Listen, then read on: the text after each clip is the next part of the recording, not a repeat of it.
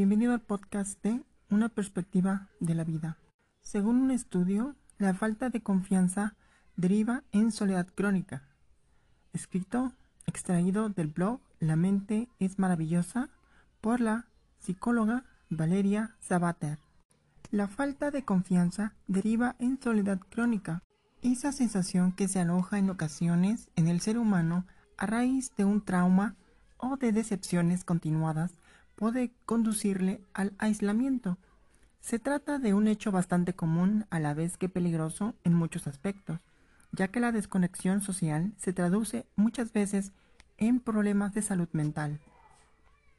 Lo cierto es que aún no se habla lo suficiente sobre esa epidemia silenciosa llamada soledad.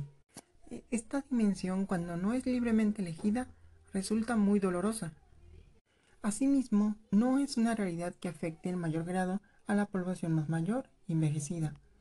También los jóvenes sufren este sentimiento turbador tras el que se esconden los trastornos del estado del ánimo. Ahora bien, ¿qué hay detrás de la soledad? A veces hay problemas económicos, demográficos y también los asociados a la edad y la falta de apoyo social. Sin embargo, es importante profundizar en los desencadenantes psicológicos. Estos últimos son los más complejos y también los más invisibles. Profundicemos hoy en uno de ellos. Cita.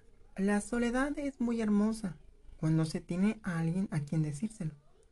Por Gustavo Adolfo Becker. Fin de la cita. La falta de confianza deriva en soledad crónica, un problema muy común. Si hay un principio que vertebra la calidad de los vínculos sociales es la confianza. Cuando esta raíz se rompe, se arranca o la perdemos, suele dejar una herida considerable. Habrá personas más resistentes que manejen de manera hábil estas vivencias, es cierto. Figuras hábiles en resiliencia que no dudan en buscar después nuevas relaciones y nuevas figuras emocionales, amigos o parejas.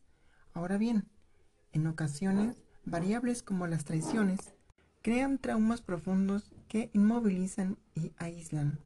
Las decepciones y vivir en propia piel cómo alguien a quien queremos nos traiciona generan cambios profundos en la arquitectura mental. El primero de ellos es cambiar el propio sistema de creencias. Aquello que dábamos por seguro se ha perdido y de pronto determinados significados vitales se vienen al suelo.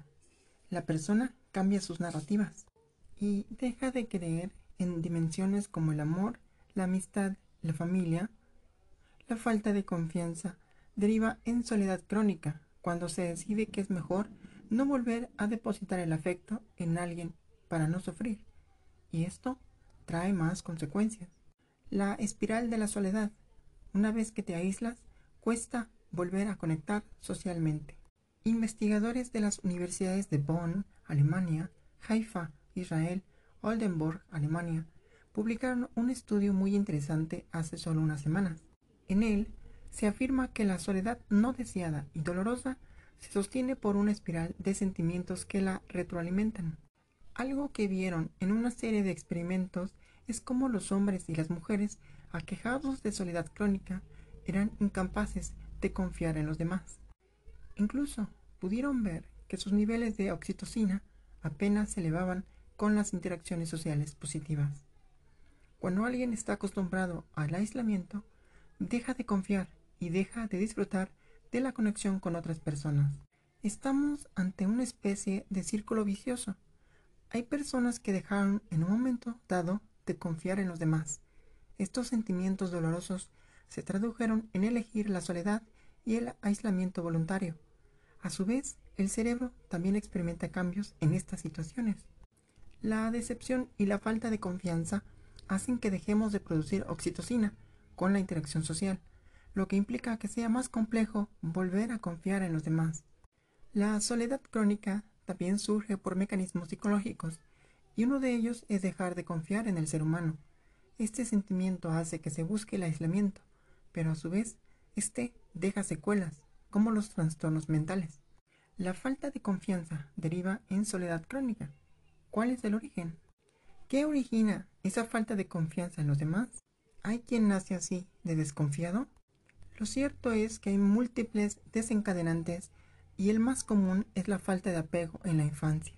Tener unos progenitores fríos emocionalmente, incapaces de dar seguridad y de atender las necesidades del niño, siempre deja una marca profunda. El maltrato en la infancia, el bullying o las relaciones afectivas amorosas son muchas veces el sustrato de ese sentimiento. Asimismo, también es importante hablar de la falta de confianza en las instituciones.